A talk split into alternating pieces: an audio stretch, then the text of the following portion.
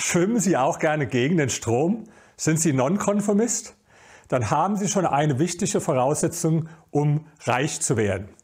Ich möchte mal ein paar Beispiele äh, berichten von Bekannten von mir. Der eine heißt Eggert Strelitzky und dem gehört das erfolgreichste und größte Hotel Deutschlands. Das ist das Estrell Hotel in Neukölln, hat ungefähr 1200 Zimmer. Wo der aber das Hotel gebaut hat, da haben ihn die Leute für verrückt erklärt. Die haben gesagt, das ist der Narr von Neukölln. Warum? Weil Neukölln hatte das schlechteste Image überhaupt von allen Bezirken in Berlin. Das Armenhaus Europas, hat man sogar gesagt. Und dann hat er noch sein Hotel direkt neben dem Schrottplatz gebaut. Und zwar nicht ein Ein-Sterne-Hotel, sondern ein Vier-Sterne-Hotel.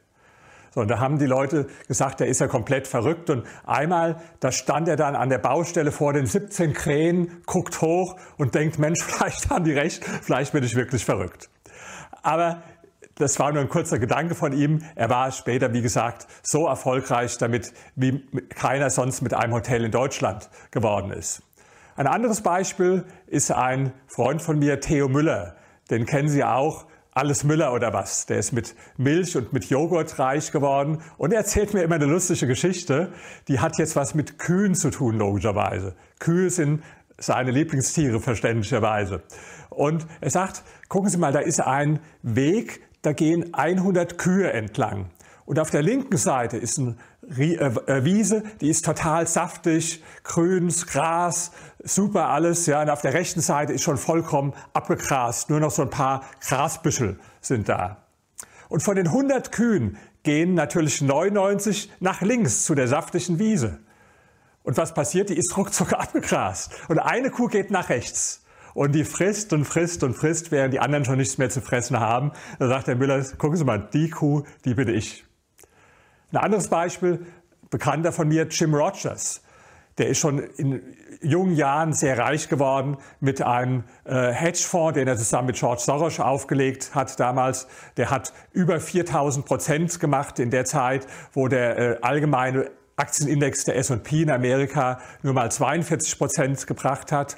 Und der hat mir erzählt, dass er damals gerne als Contrarian investiert hat, also auch gegen den Strom. Zum Beispiel Aktien gekauft hat, die schon total runtergeprügelt waren, wo jeden Tag negative Berichte waren in den Medien. Der Flugzeughersteller Lockheed war so ein Beispiel damals. Und dann saß er eines Abends in New York in einer vornehmen Runde mit Investoren, Finanziers, Bankern. Und da sagt ein Banker zu dem anderen, und zwar so laut, dass jeder es hören konnte. Ähm, wie kann man nur Lockheed-Aktien kaufen? Und alle haben gelacht und sie haben über ihn gelacht, über den Jim Rogers. Und er hat sich nicht gut gefühlt. Er hat sich total schlecht gefühlt damals. Aber später ist er damit unglaublich äh, vermögend geworden, genau mit dieser Strategie. Deswegen sagt er mir, wer zuletzt lacht, lacht am besten. Und umso lauter die anderen lachen, umso besser ist es.